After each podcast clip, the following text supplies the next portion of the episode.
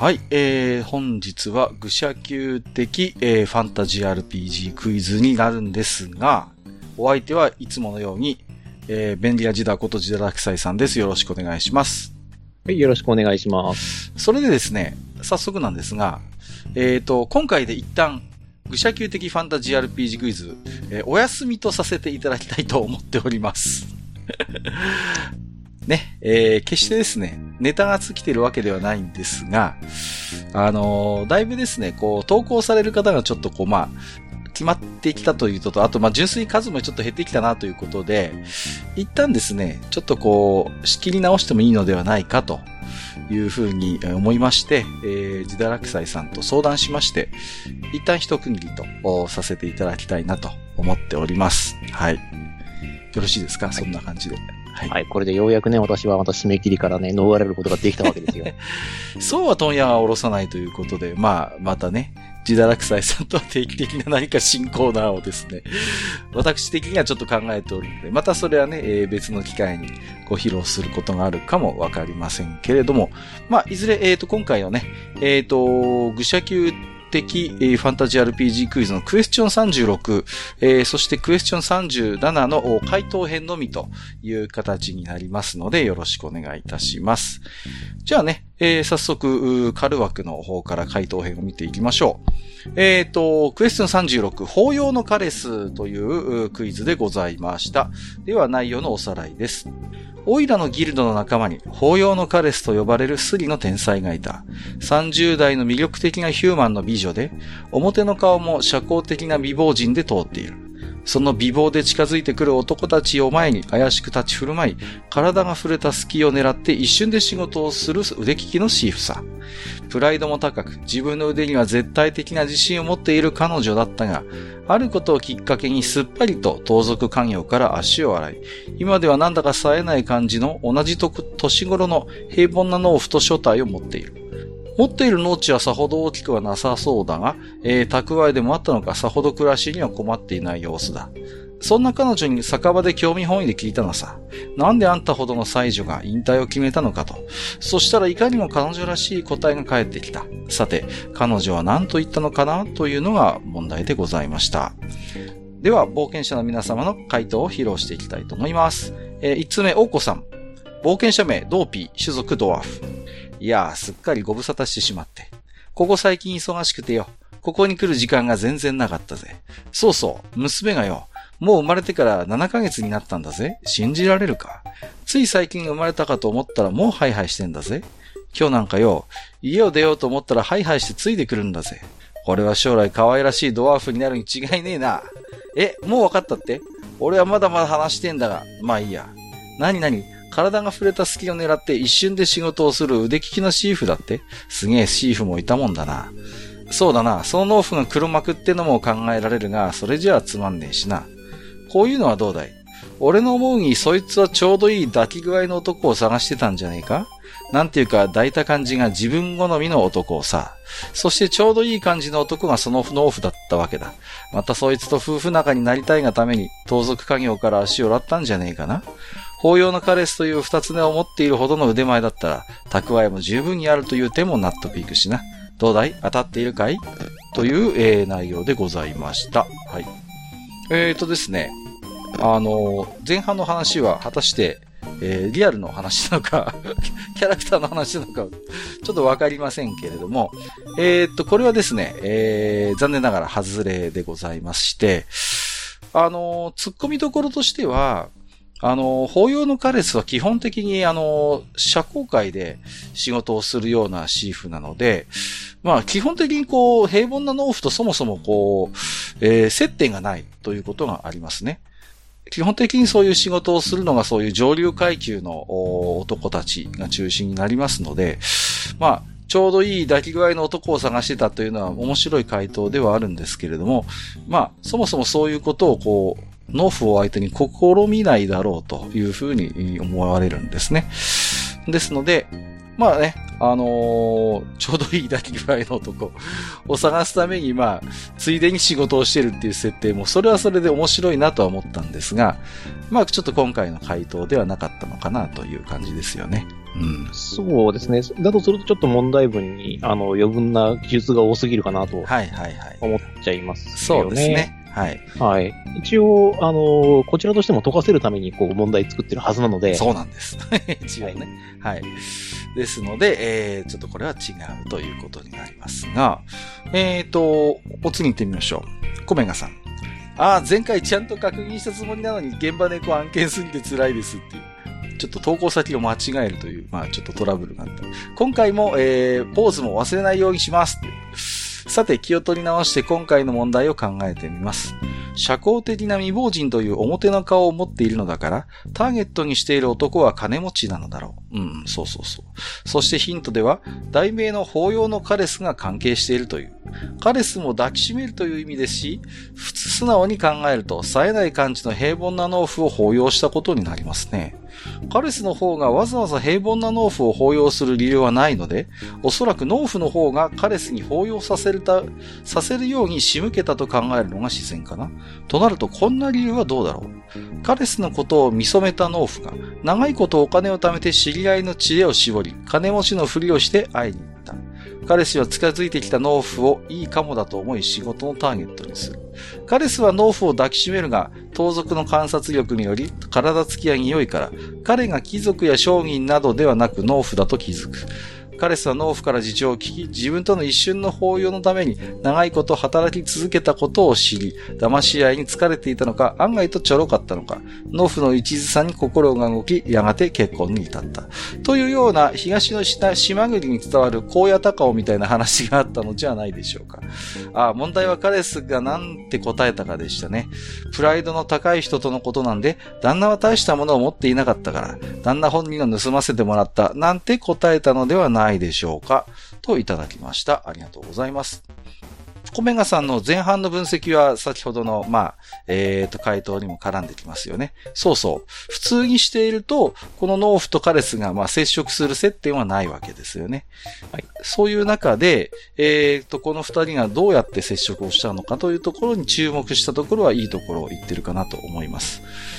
で、ただ、どうでしょう？その、長いことお金を貯めて金持ちのふりをして会いに行ったということなんですが、そうしてしまうと、そこでお金を使ってしまって、果たして、えー、どうでしょうか。その、さほど困っ蓄えが残るのかっていう話になりますよね。ね。特に荒野高尾っていう落語であっても、えー本人はスカンピンになってしまうわけですよ。普通に考えればね。うん、うん。そうなりますよね。だから、えーと、で、えーと、そこまで一途に思っているのであれば、目標金額が溜まった時点で即行動に起こしてしまうような気がします。そうなんですよね。なので、後先考えているような考え方ではまず持ってないので、うんやはりこの答えではないのかなとは、ちょっと思っちゃいますね。そうですね。非常にロマンチックな回答でね、これはこれで面白いなとは思ったんですが、蓄えでもあったのかさほど暮らしには困っていないということで、まあ、結婚した後であればね、彼氏の財産が入ってくることもまあ考えられなくはないんですけれども、まあ実際、えーそういう回答にはなっていないのでございまして、前半は非常にいいところついてますが、えっ、と、まあもうちょっとこう、ひねり出すと面白い答えが出てくるかもしれないという感じですね。バーニー、アットマーク、参加賞狙い。うん、普通に結婚がきっかけなんじゃないの語り口から察するにカルさんはその答えを彼女らしいとは思わなさそうだけどね、ということで。そうですね。うんうんうん。まあ、あの、やっぱりクイズにするからには、それなりのやっぱりこう、シナリオ的なひねりとか面白さというのは意識をしています。うんで、この問題は、僕が、えーとゲーマスをしてる時に出した NPC の後日談の話なんですね、実はね。ちょっと、はい。あのー、カレスは、まあ、えー主人公たちをちょっと絡みのあるシーフとして登場させたんですが、まあ、そんな彼女が、えっ、と、キャンペーンが終わった時に何をしてるのかとプレイヤーに聞かれたもんですから、えーとっさに、えっ、と、この問題とこの答えに該当する部分を、えー作り上げて今カレスはこうしてるんだよということを、まあ、後日談としてプレイヤーの皆さんに語って聞かせたというのが、実は今回のクイズの元になったお話なんですね。ですので、まあ、それなりにやっぱりこう、印象に残るような一応終わらせ方にはしたよということなので、はい。えー、結婚がきっかけ、まあ、ではあるんです。結婚かというよりは、結果として結婚することに至ったということなんですよね。そうですよね。ええ。で、まあ、結婚がきっかけだったら、やっぱその文章いらないんで問題にならないそうなんです、そうなんです。やっぱり問題にするからには、ちょっとひねりもあるし、物語的な、こう、要素というのも入ってきます。さて、えー、ナルティさんですね。私は銀融詩人のナルティで必ずここの工場から入る。えー、二つ名を持つ腕利きのスリ師。またしても創作意欲をかき立てる人物が出てきたわね。おそらく本人の仕事ぶりを見ていても、自分の技術には絶対の自信を持っているのはその通りのようね。さて、おそらく結婚相手とかいう平凡な農夫、ただものではないわね。おそらくカレスと同業、そしてカレスと並び立つ、あるいはカレス以上の技師なのではないかしら。カレスはある時、この農夫から逆すり、つまり気づかないうちに懐にあるものを忍ばせられた。それはプロポーズの恋文だったのでしょう。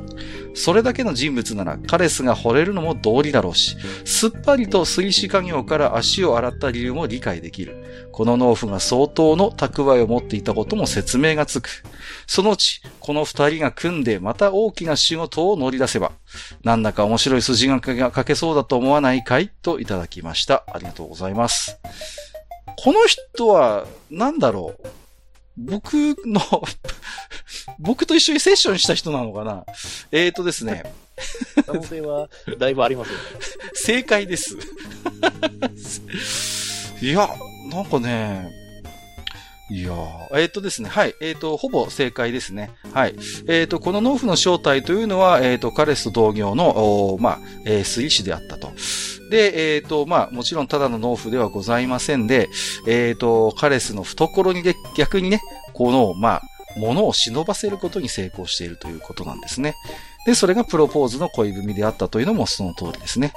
まあ、こういうね、ことをされてしまうと自分のね、えー、まあ、テクニックに絶対の自信を持っていた彼氏としては、まあ、あのー、相手のやっぱり要望ではなく技と心意気に惚れるということになるんでしょう。な、えっと、彼氏は自分の腕には絶対的な自信を持っていたわけですけれども、まさかこんな自分がね、えー、逆にこう、なんて言うんですかね、こう、物をこう、懐に入れられてしまう。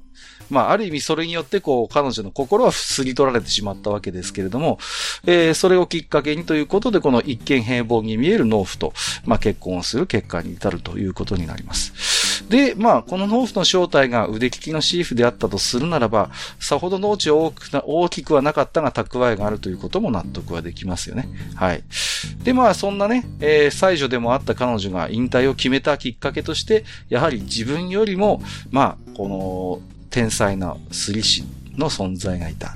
ということは、まあ大きな理由になるんだろうと思います。それを、えっ、ー、と、彼はいかにも彼女らしい答えというふうに表現をしていましたけれども、まあ、まさにこのカレスのね、キャラクターにもしっくりくるようなエピソードにはなってるのかなと思いますね。うん。いや、ちょっとケチのつけようがないですな。うん、いい回答だと思いますね。うん。まあ、あの、ファンタジー RPG クイズ、まあ今回で一旦終わりにしますので、ちょっとまあまとめらしいまとめと言ったら変な話なんですが、やっぱりこう、一つ、その回答の中にもこう物語性みたいなものをこう織り込むっていうのが、このファンタジー的 RPG クイズの醍醐味だと思うんですよね。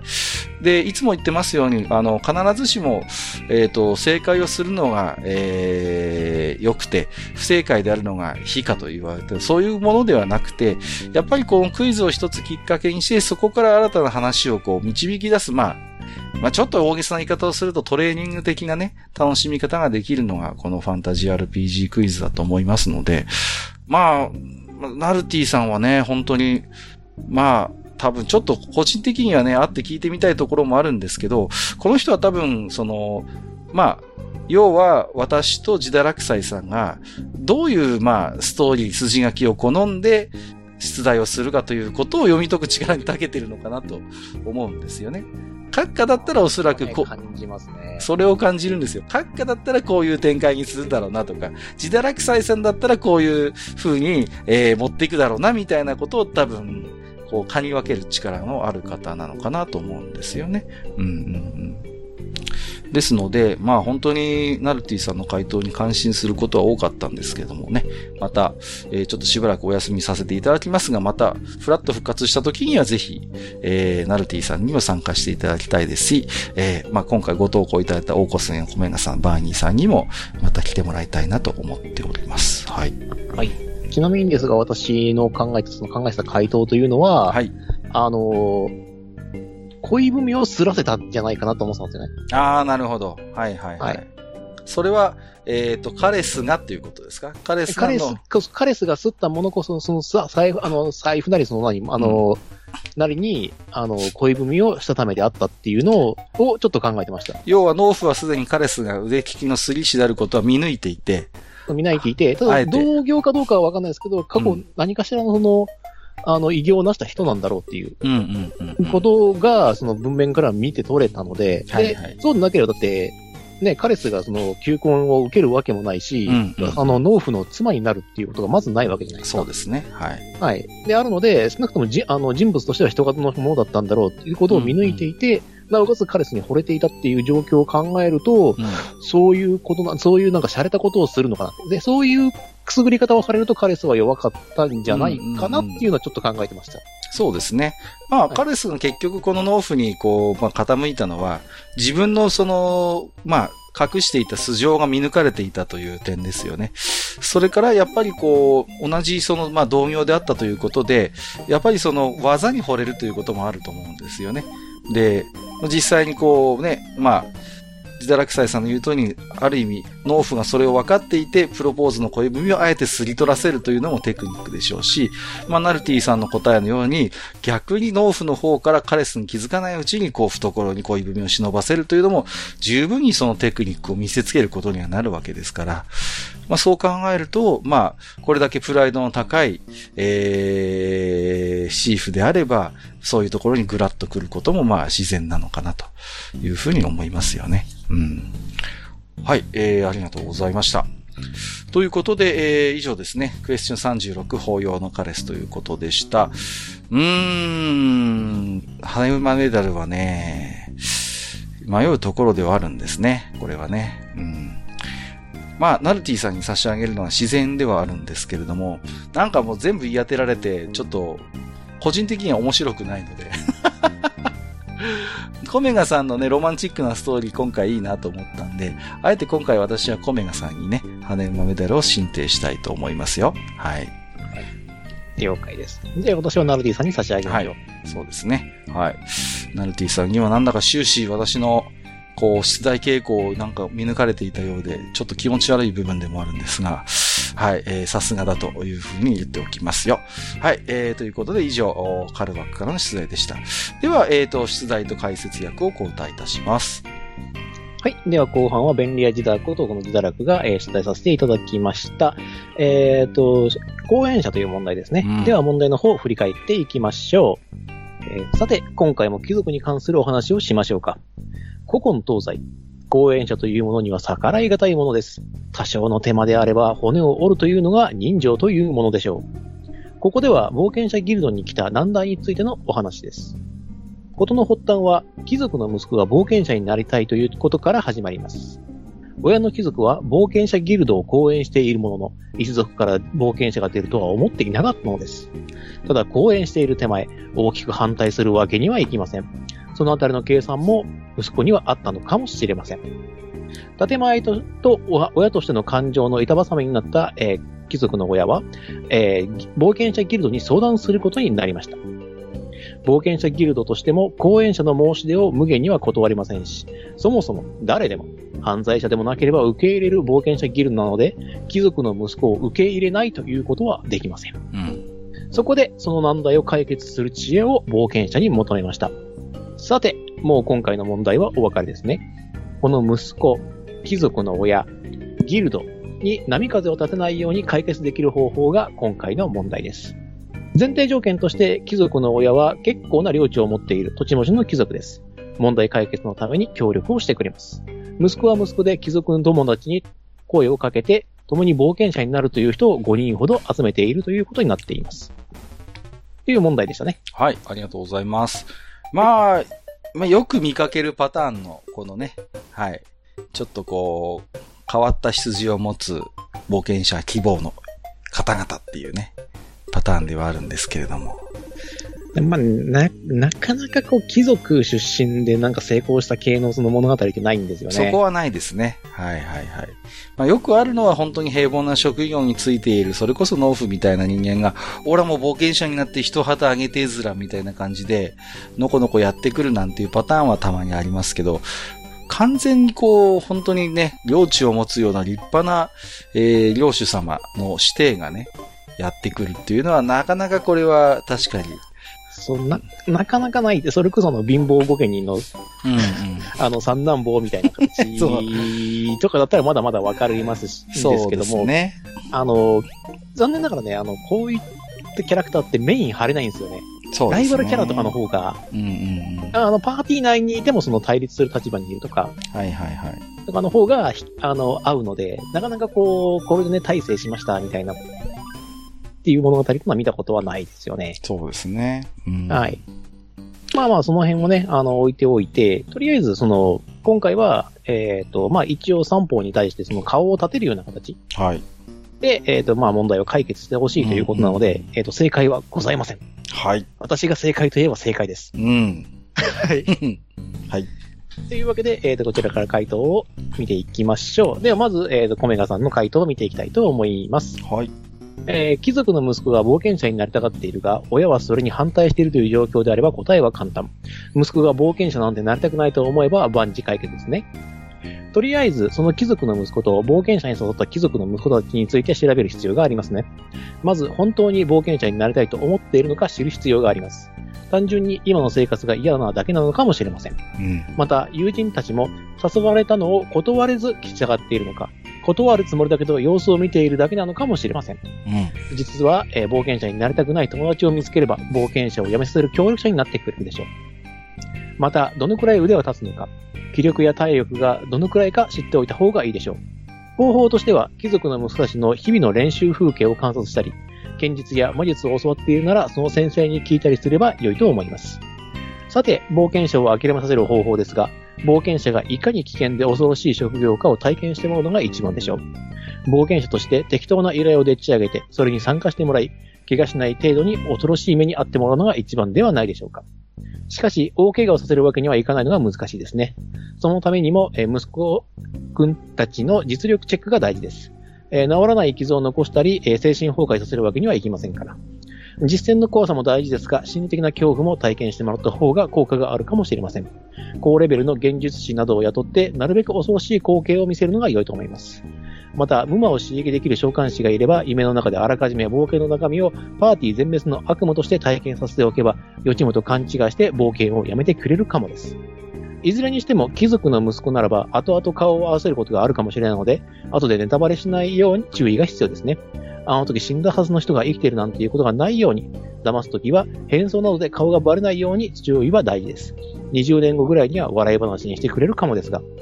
という回答をいただきました。ありがとうございます。ありがとうございます。さあさあどうでしょうか？この回答は。うーん、そうですね。コメガさんらしい非常に堅実な、えー回答かなというふうに、えーと聞いてますよね。要はその、冒険者というのは、その、まあ、貴族のね、息子たちが思っている以上に、まあ、ハイリスクな、えー職業であって、そういう、まあ、現実を知ってもらうことが、まあ、諦めさせるえー手段になるだろうという、まあ、えー方法論ですよね。うんはいはい。まあ、そのために、でも、現実の冒険に出して怪我をさせるわけにはいかないので、まあ、現実や、えー、無魔などを使って、まあ、うまいこと、こう、まあ、変な話、こう、冒険を、こう、手よく、こう、味わわせるというか、そういう形ということですよね。うん。まあでも一つのこれは、えー方法じゃないですか。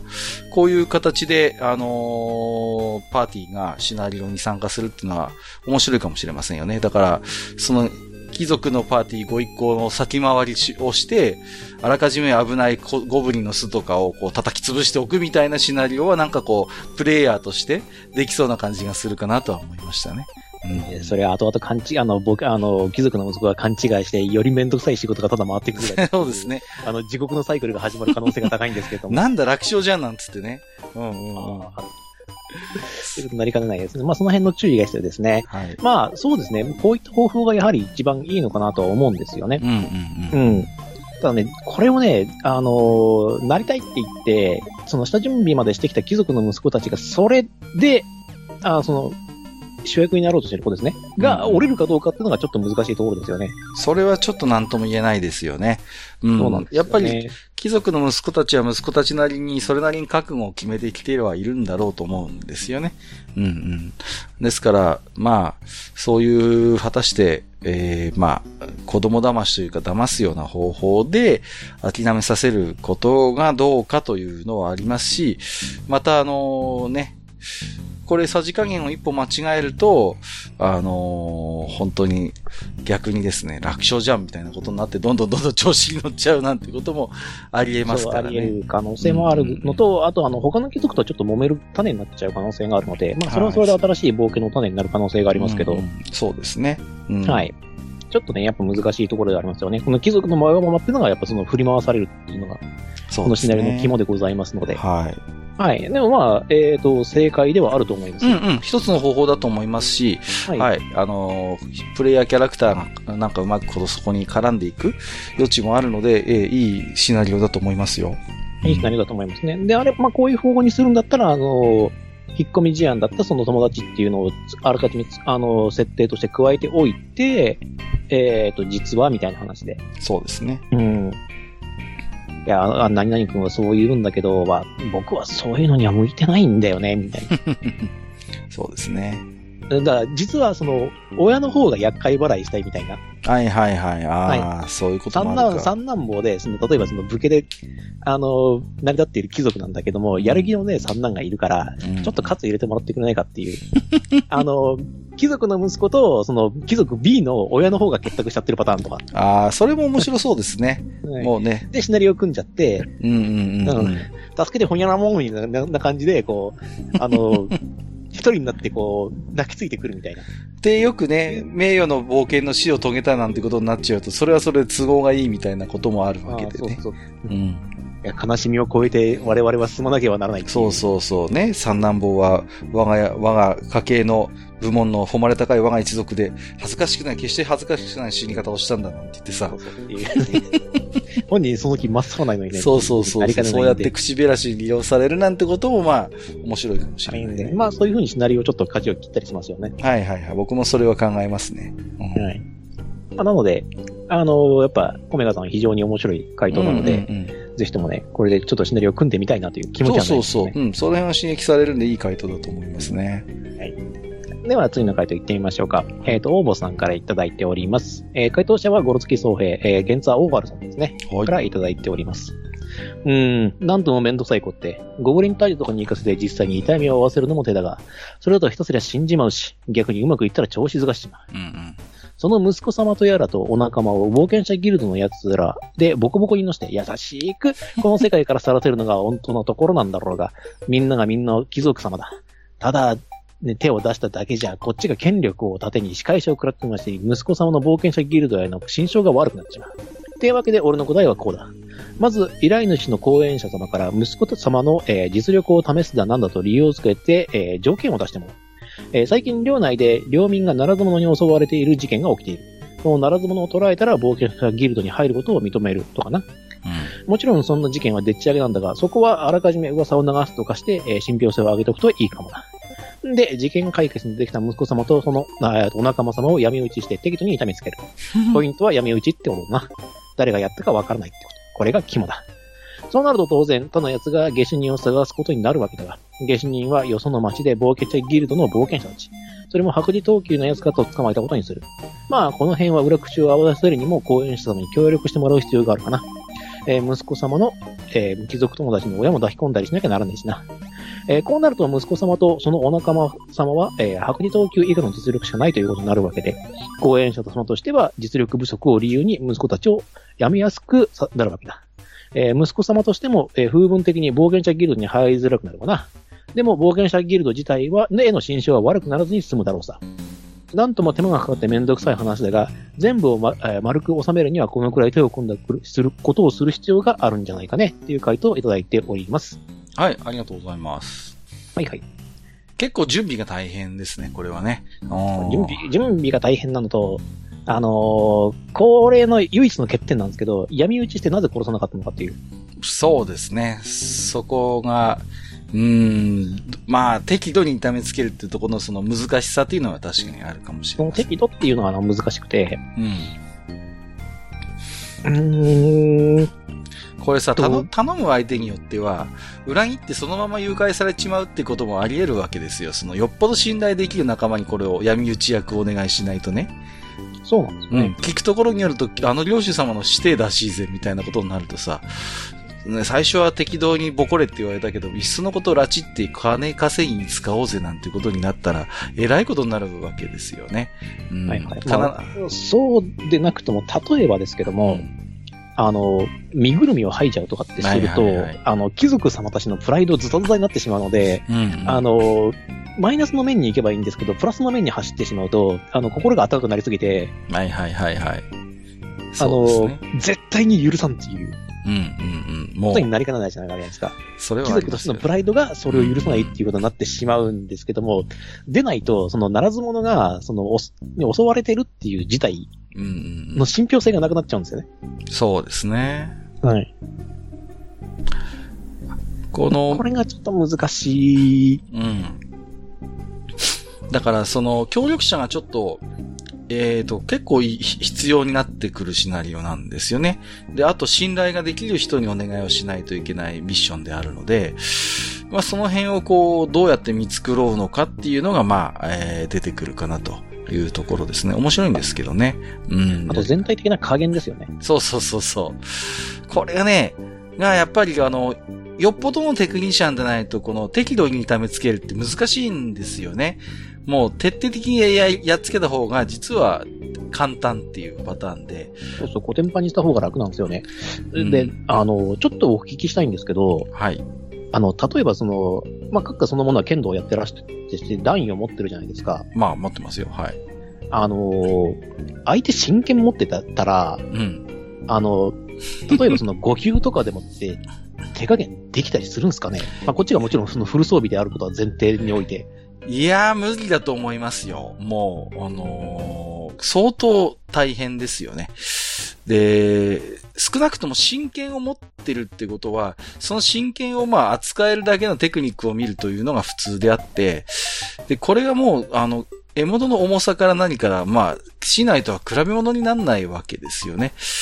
ですから、あのー、まあ、まず真っ先に考えるのは、えっ、ー、と、急所をつくか、もう獲物を取り落とすように、あの、小手を狙うんですけど、まあ、それを適度にっていうのはもう無理、無理です。それは、はっきり言ってね。無理ですよね。だから武器で手加減して、その木刀にうんうん。しておくとかでも結局こっちのリスクが高いわけですからね。そうなんです、そうなんです。ですから、適度に痛めつけるっていうのはね、本当にその難しくて、相手の実力によっても程度はもちろん変わってくるじゃないですか。はい。ね。で、どこまで許容できるのかみたいなこともあるし、実際にその、相手の気を失わせるぐらいのこう、まあ、攻撃って、まあ、剣道でも、例えば、喉とかなんですよね。だ一歩間違えば死ぬのよ。ですね。だって月禁止ですもんね、そのある。月禁止です。中学まで禁止なんじゃないかな、今も。高校以上でようやく認められるぐらいだと思うので、あのー、難しいんですよ、本当に。だから、下手すりゃ死にますか死ないでも死ぬんで、普通に。はい。え、それだって期間潰れますからね。そうそうそうそう。で、やっぱ有段者がそういうところをやると、本当偉いことになるんですけども、だからね、適度に痛めつけるっていうのは本当になんか、一番難しいですね。それだけの実力を持ったメンバーをやっぱある程度集めなきゃいけないっていうところが一番大変かもしれないです、これが。うん。それはありますね。ですよね。うん。かといって、例えば魔法で眠らせてそのままってなると、その適度にっていう部分じゃなくなっちゃうんですよね。そうなんですよね、そこが。うん。でしかも誰がやったか分からせないようにしなきゃいけないわけでしょ。これは相当なテクニックがいりますよ。うん。まだ、闇討ちで殺してしまうとかだったら、まだこれより簡単だと思います。うん、ああ、まあ闇討ちの方が簡単ですよね。うん。で、闇討ちでかつ、適度に痛めつけるっていう、このね、ここがなかなかやっぱりで、どうでしょう。あの、例えばいろんな TRPG のルールでも、まあ、手加減をするルールってありますけど、大抵の場合は、通常のあの判定より厳しくなりますからね。ほとんどのルールで。うん。まあそうですよね。実際、その手加減がそのルール化されているっていう優しい意味でね、うんうん。その命を取らないっていう意味でそういってルール化されているところもありますけど、うんあの、されてない場合っていうのはサイコロ任せなんで、そうなんです。うっかりやっちゃったってことありますからね、やっぱりね。うんうんうんうん。だからね、難しいです。V 判定があるうシステムだったら、ウォーハンマーとかだったら、ありますよ。無力化させるために、こう、足を折るとか、こう、獲物を取り落とすために腕を狙うっていうことできますけど、そうルルールによってもね、ガープスとかだと、例えば腕とか足は、えっ、と、HP の何割しか減らないっていう風になってるんだけど、そこが、えっ、と、使用不能になるっていうそうそうそう。ダメージの与え方とかあるんですけども、うんうんうん。でもやっぱり難しいのよ。普通に攻撃するよりテクニックがいる判定にな、確かなっていたはずなので。なりますなります。明治にはんペナルティがかかりますし、そうそうそうそう。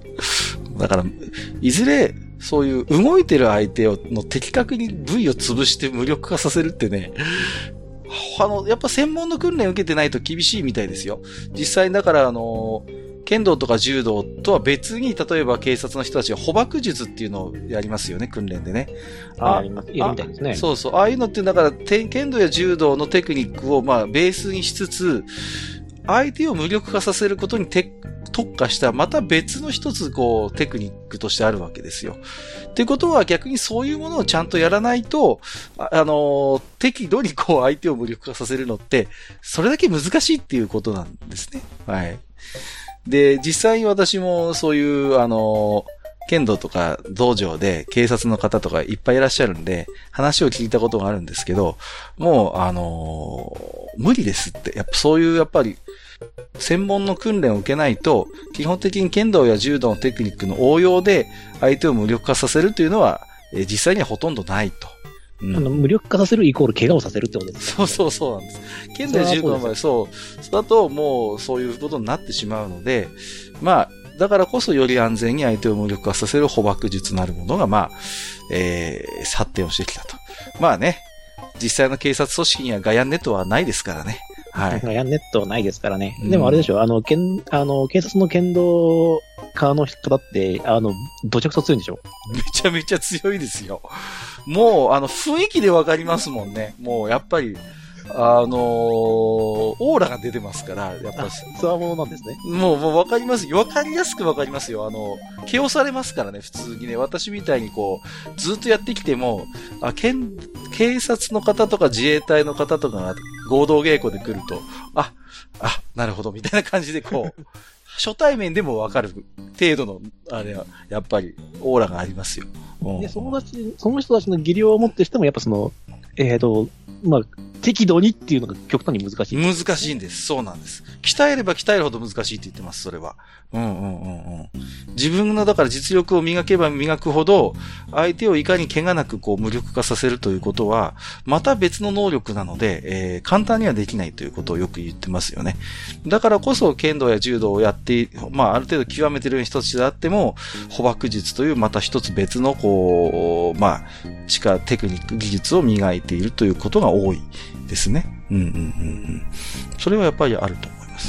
剣道みたいにね、柔道もそうですけど、こう、技のキレとか美しさみたいなものとは基本的に関係ない世界の話としてやっぱりあるので、武道としての美しさには敬意を払いつつ、それがそのまんま現実で応用できるかといったら、まあ、必ずしも同じレールには乗っていないっていうことをよく言われますよね。うんうん。まあ、ちょっと話を戻しますと、それだけこう適度に痛めつけるということの難しさですよね、そこはね。あそうですね。だから、これは、その、あの、息子たちのその顔は潰すことになるんですけど、あ。うん。あの、実際にそのならず者に、あの、あの、毒でもいいですし、魔法でもいいんで、あの、とっ捕まえさせて、えっ、と、傷、親に対して身代金出すところまでやっちゃうっていう、うんうんうん。確かにね。っていうのはどうですかね、その、でっち上げでもちろん。それはありかもしれませんね。そこで、少しこう、だから、貴族の指定でありながら冒険者を目指すっていうのは、ある意味で自分の立場をよく分かってないとも言えるわけですよね。周りからどういう風に見られているのか。まあ、なるずのから見れば、金づるだとしか思われないとか、そういう風なことを、もう嫌が上にも思い分からせるっていうんですか？っていう意味で、うん、で、ここで踏んじばってから、あの、殴る蹴るっていうのはちょっとありだと思うんですよ。ありですね。ありだと思います。うん、それは別に、あの、死ぬことはないんで。うんうんうん。そうですね。うん、はい。だけど、誰がやったか分からせないっていうところが難しいところで、まあまあ目隠しするなりいろいろやり方はあるんでしょうけれども。まあそこはね、見せちゃってもいいとは思うんですけど、ねうん、そうなんですよ。それも専門のをやって、きっちりと。そうそうそう。そこはね、本当に、だから適度に痛めつけるって本来であれば、分かったか、俺はこれだけ強いんだからもう俺に手出すんじゃねえぞっていう威嚇の意味があるわけですよ。ってことは、分かんないとこもあるわけよ。誰がやったかってことをさ。そうそうそう。だから誰がやったか分かんない。うん、そうですね。そう、やって、なおかつ、あの、まあ、その、ならず者の親分たちに、うん、いや冒険者になりたいんだって、ぜひ次も頼むよぐらいのことを言う。うんうんうんうん。そうそうそうそう。ですね。うん、いや、親が貴族でよかったなって。しなかったら今頃喉元かきられてもう終わりだぜぐらいのこう言われて。ああ、おめえさんたち顔がいいんだね。どうだい いい仕事があるんだけど、みたいな。想像もつかねえか？みたいな。まあまあ、そういう。話とかをしながらね、そう、脅しを、あの、脅しつかして、こうやるっていうのは、一つの手ではあるかなと思うんですけど、ただ、貴族の、あの、息子たちにね、あの、多少心の傷ですね、あの、プライドずたずたにしてしまうので、うん、うん、それはそれで良くないかなと。彼らが代替わりして領主になった時に、やっぱり、引き続き冒険者ギルドのパトロンで続けている、いいてくれるだろうかっていうのはちょっと心配の種ではありますけどもね。うん。まあ、ちょっとまあ、そういうところもあるかなということで。まあ、ね、まあ、僕、私がもしそこを行った路線で行くんだったら、うん、もうちょっと劇場型にしちゃいますね、こういう。うんうん。そうですね。はい。いい感じ。では、えっ、ー、と、今回、こちらの方はですね、なんと3つしか来なかったので、はい。えっ、ー、と、ナルティさんで、最後でございます。はい。はい。また、あの、締め切りギリギリできたんでしょうか？いつもね、す、ギリギリです。この人、ギリギリでした。わかりました。では、ナルティさんの回答を見ていきましょう。えー、私は原油シティのナルティ。やれやれ、貴族の冒険者ごっこの終わらせ方ね。世の中には本当に高貴な生まれで冒険者を好んでやっている変わり者もいるにはいるけそれは数が少ないから冒険譚が残るのだって普通はそうそうある話ではない。しかも、このお坊ちゃんは仲間を集めてご苦労なことね。えー、ギルドに支援しているということは、親の貴族様も、ね、冒険者ギルドの意義は認めていて、冒険者の役割についてよくわかっているのだろう。私だったら、そんな冒険者ギルドの手伝いを親から息子たちに命じてもらうように進言するかしら。まず、冒険者という生き方がどういうものなのか、現実を知ってもらうことが大切だろうとか、適当な理由を添えてね。えー、冒険者にまつわる情報が集まるギルドにいれば現実が見えてくる。先週一緒に酒を組み交わしたパーティーが依頼から戻ってこない。あるいは依頼を成功させて戻ってきたが大事な仲間を失い怪我を負わされ、あるいは不具になった足を引きずり、えー、苦い栄光を手にする。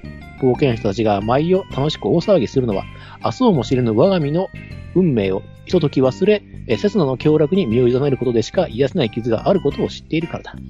そんな現実を目にしてもなお冒険者になることを諦めなかったらどうするかって？それはもうお手上げだ。そんな境遇においてもなお、冒険者への情熱の火が消えてなかったのなら、そいつはもう、もうとっくに中身も冒険者ということなのさ。という答えをいただきました。はい。ありがとうございます。はい、ありがとうございます。好きだな 好き、こういう、こういう筋書き。うーん。あのーこれも一つの方法ですね。要はその、冒険者というものをどこまで彼らが正しく理解しているのかということに着目した回答だと思うんですよね。もしかしたら貴族の指定たちは、こう、例えば耳障りのいい英雄譚を銀融詩人から聞かされたり、そういう冒険者の華やかな部分だけを見て冒険者に憧れたのかもしれませんよね。ああ、かっこいい。僕もこんな英雄になってみたい。みたいな非常にこうある意味ピュアな思いでもって、例えば、剣や魔法を極めようとして冒険者の門を叩くということは十分にあり得るのかと思います。だけど、まあ、銀融詩人のナルティをよく知っているはずなんですね。そんな冒険者の英雄譚なんて本当にごく一握りであって、多くの冒険者たちはまさに現実で悪戦苦闘しながら、時には仲間の命を失い、時には本当に怪我を負わされ、ね、っていうことの中で、えー、まあ、明日をも知れぬ我が身を、まあ、まさに一瞬忘れるがごとく毎日グイルドで大騒ぎをして、こう、銀融詩人の歌に耳を傾け涙をするなんていう、そういう暮らしがあると思うんですよ。そういうんでから冒険者の現実をまず知りなさいよということですよね。うん。そこで、もし彼らの貴族の指定たちが持っていた冒険者のイメージというのが、キラキラで華やかだった、まさにその、えー、銀融詩人のせ、銀融詩人が歌うようなね、かっこいい世界の冒険者というイメージしか持ってなかったのであれば、おそらくそのイメージはガラガラに崩れ去るであろうと。そうなった時に、それでも僕は冒険者を目指すんだって言えるのかどうかっていうことですよね。うん。ただこの交代にはちょっとま弱点もあるかなとは思っていて、現実に彼らに冒険をさせることにはなってないんですよね、この回答はね。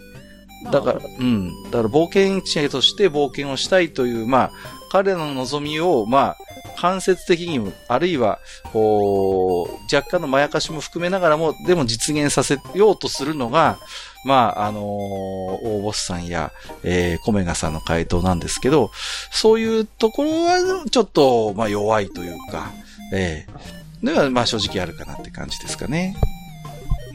まあ、一番スマートかなって言われてスマートなんですよね。うんうんうん。まあ、非常にスマートだと思います。冒険者の現実を彼らは知らないんであろう。だったら現実を知ってよねっていうことですから、これは。そうです。体験入学してみましょうというね。うんうんうん。で、ただし実際の冒険に連れて行くとそれこそ危険なこともあるし、リスクもあるので、まずは冒険者ギルドで少しこう仕事を手伝わせることによって、冒険者の真の姿に触れてもらうというね。まあそういう意味で言うと非常にまあ、リスクヘッジはできている回答かなとは思いますあいい回答だと思いますね、うんうんうん。私自身もかなり好きですね、これ。はいはいはい。あのー、うん。その貴族みたいな人間が冒険者に憧れる理由ってやっぱり、うん。冒険者の現実が見えてないっていうパターンが一番多いのかなと思うんですよ。うん。栄光の部分だけを強くね。そうそうそう。光だけを集めて語ってますから、うんうん、そういったところに憧れるっていう。うんうんうん。っていうのはまああると思います。なので、まあこういった回答は全然ありかなと私は思いますね。そうですね。うんうんうん。で、まあ、おそらくその親の領主の方は冒険者ギルドの、えーと、パトロン、支援者になってるわけですから、そういう現実をよく分かってはいるんだと思うんです。ですから、まあ、ナルティの回答でスマートだなと思うのは、その、貴族の実際領主様とかに依頼を、お願いをして、えっ、ー、と、冒険者ギルドの手伝いをさせるように命じてもらうっていうね、非常に現実的な回答を考えているところなんですね。で、彼らにしたって、まあ、えー、そんな親である養子から、えー、冒険者ごっこなんかやめろって頭ごなしに言われるのではなくて、よし、わかった。お前たちがそこまで冒険者になりたいのなら、まずは冒険者ギルドで下積みをしろと。そこでお前たちの生の目で、生の耳で、えー、冒険者とかどういう生き物であるのか感じてまいれみたいなことを言えばね。まあ彼らだって悪い気はしないでしょうから。うんうんうん。その上でね、どう感じるかというのは、まあ彼らにある意味委ねるという部分においては、まあ、もしかしたらね、ナルティの言うように、そういう現実を見てもなお、俺は本当に冒険者になるんだっていう人が中には出てくるかもしれない。それはそれで面白いじゃないですか。あの、ナルティも言ってるように、そいつはもうとっくに中身を冒険者ということなんでしょうからね。うんうん。ですね。いや、まあ、これはもう、いい回答だと思いますね。うん、さすがです。さすがですね。はい。えー、ありがとうございます。ありがとうございます。さて、まあ、ここで、まあ、一応私の用意した答えを披露した方がいいですかね。そ、ねはい、それとも、あの、どうですか？閣下は何か考えてました？いや、僕はね、ナルティさんとほぼ同じ答えだったんですよ。あのやっぱり冒険者というもの現実の冒険者、そういう虚飾にまみれた英雄譚ではなくて、現実の、まあ、まさに日々の暮らしの中で悪戦苦闘する生身の冒険者を知ってもらうということこそが、えっ、ー、と、彼らにとっては一番いいだろうなと思っていたので、僕はやっぱりだからそういう意味で言うと、あのー冒険者ギルドで手伝わせるっていうところまではちょっと考えは至りませんでしたけれども、やっぱりその、ね、ある種、ベテランの冒険者の、まあ、サポート役のような形で、こう、参加してもらって、あの、現実を知ってもらうというのが一番いいのかなとは思ってましたけどね。うん。なるほど。えっ、ー、と、じゃあ一応、えっ、ー、と、マスター自堕落が、もしプレイヤーサイドでそういう提案をされたらという話なんですけれども、えっ、とですね、土地持ちの貴族なので、はい。はい、あの、別荘か何かを持ってるでしょう。なるほど。でもしくはその、廃屋なんかを例えば買い取るとかっていう借りることもできると思うので、うん。えっ、と、そこに、えーお宝箱を仕掛けておいて、じゃあそれを取ってきてくれれば認めるというふうにします。お、なるほど。えーただし、えっ、と、私が思いつく限りのトラップを仕掛けます。はいはいはいはい。もちろん、あれですね。あの、笑える程度のトラップです。うんうんただ、これがこうだったらっていううん。うん。ことをやっておきます。えっ、と、ここでのポイントなんですけども、えっ、と、貴族のお友達が5人いるんです。はい。誰が盗賊やるんです？なるほどね。はいそうきたか。栄光をつかめるのは戦士、うん。魔法使い、うん。僧侶。ですよね。うん。そこに憧れる人はいると思います。貴族の中で。はいはい。ただ、盗賊はどうやってなるんですか？そうですね。うんはい。というわけで、えっ、と、決して攻略できない、えートラップハウスを用意して、えー攻略を諦めさせる。もしくは、その、石膏について、えっ、と、必要だったら君が集めなくちゃならないということを教え込むということですね。ただし、はいはいえー貴族の息子にはそのつてがございませんという話ですね。なるほどね。それは思いつかなかったな。確かにそうだ。あのー実際のそのね、バランスの取れた冒険者の一頭っていうのは必ず石膏やシーフの類のキャラクター必要ですよね。いや、あの、いないとね、終わるんですよ。そうそうそうそう。ね。ね。あのーウィザードリーグを想像してくださいよ、もう。っていうね。ウィズ、ウィズで、ね、うんあの、戦士だけで、うんあの、冒険したら、うん終わってしまうんですよ。そう。盗賊縛りが一番きついからね。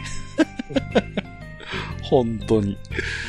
いや、だから必ずしもその、優れた冒険者というのは、その、栄光の部分だけで成り立っているわけじゃないっていうことですよね。その、そ。どんなに優れたね、あの、六英雄であっても、はい。どうですか？一人はそういうものがいないと成り立たないわけでございますよ。そうなんです。で、それを代替できるっていうのが、まあ、魔法使いでちょっと代替できたりはするんですけど、それはやっぱハイレベルでないとできないので、そうですね。うん。はい。ということを考えると、やはり盗賊が欲しくなる。で、えっ、と、私が問題文においてやったのは、貴族とのお友達というふうにやっています。例えば、はいその、一族からっていうふうになれば、石膏役の方が誰かいたかもしれません。うん。確かにね。ね、老頭から選ぶとかさ。はいはいはい。従者の中にいいのでね、こなしな軽い技、軽技師みたいなやつがいるんであれば、お前ちょっとやれやっていうのはあるかもしれないけどないけども、貴族友達の中に、どうですかね、盗賊になりたいっていう人はいますかね。そうですよね。剣や乗馬の稽古はするでしょうけれどもね、錠前を開ける稽古はしないでしょうから。ねはい。お勉強はするかもしれませんし、まあそういったところで、例えばその、えー必ずしも失敗体験だけではなく、リドルを解かせるようなところっていうのも用意しておけば、うん。ある程度の満足はできるだろうけど、決定的なところで君は全てをミスするというそうですね。にしておきます。えーなので、えっ、と、えっ、と、一応宝箱の中には、えっ、と、貴族の名前と、えっ、と、うん息子が、えっ、と、冒険者になることを許可するっていう、えー証書ですね。ハンコもしてある。はいはいはい。それを入れておいて、開けるのに失敗したら炭が落ちて台無しになるっていう。いいです。はい。それが現実だよということですよね。現実だよっていうことをお見せしますという回答を用意しておりました。はい。ありがとうございます。さて、えーと、羽馬メダルですが、今回は僕はやっぱりじゃあナルティさんかな。ナルティにあげたいなと思いますね。うん、なんか、いやいちいちこう、言い回しがね、好みです。ですね。まあ私はじゃあコメガさんに差し上げましょうかね。はい。そうですね。はい。ありがとうございます。コメガさんも、まあ、これはこれで人非常にいい回。まあ、今回3人ともね、3用で非常に面白い回答だったなと思います。似たよった回答がなかったんでね、面白かったなと思っております。はい。さて、えー、ということで、えーえー18回にわたって、えーお伝えを、おお あのしておきま、おりました。えー愚者級的ファンタジー RPG クイズですが、冒頭にお伝えしましたように、ここで一旦休止とさせていただきます。えーこれまで、えーこの企画にね、ご参加いただいた皆様ありがとうございました。えーまた何かね、えー思いつきましたら TRPG に絡む企画をね、ポッドキャスト上でも、おまあ、やっていきたいなと思いますけども、まあ一応最後にね、ちょっと自堕落斎さんとね、えー、まあ、えー、計、えー、何、何問ですか ?37 問、お出題してきたわけですけども、まあ、あのー感想などがあればちょっとね、お伺いしておきたいんですけれども。いや、よう作ったなと思って。そうですね。いつも言ってますように、あの、このクイズの元ネタというのは、えー、ジダラクサイさんも私も自分の過去のセッションとか、作ったシナリオなんかを元にして出題をさせていただいているんですね。ですので、私もこの、まあ、企画を思いついてから随分と過去の自分のプレイングとかマスタリングを思い出しながらね、あ、そういえばこんなこともあったな、あんなこともあったなと思いながら出題させていただきましたので、まあ非常に楽しかったなという思いですね。うん。まあ、ジダラクサイさんもね、なんかこう、どちらかというとやっぱりこうね、世界を、の作り方とか、割とこう、マスタリングサイドに立った出題が多かったのは面白かったですし、まあ私はどっちかというと、そういうキャラクターの行動を見たより小さいプレイヤーサイドに立った、えー、クイズを出題していたつもりなので、まあそういう意味で言うと非常にバランスも取れてよかったのかなと思いますのでね。はい。えー、ということでね、ここまでお付き合いいただいた、えー、多くの冒険者の皆様ありがとうございました。えー、また、えー、機会がございましたら、愚者級的ファンタジー RPG クイズの世界でお会いいたしましょう。お相手は、えっ、ー、と、私こと、えー、カルことカッカと、はい、えー、便利屋ジザラことジザラクでした。ここまでお聞きいただきましてありがとうございました。はい、ありがとうございました。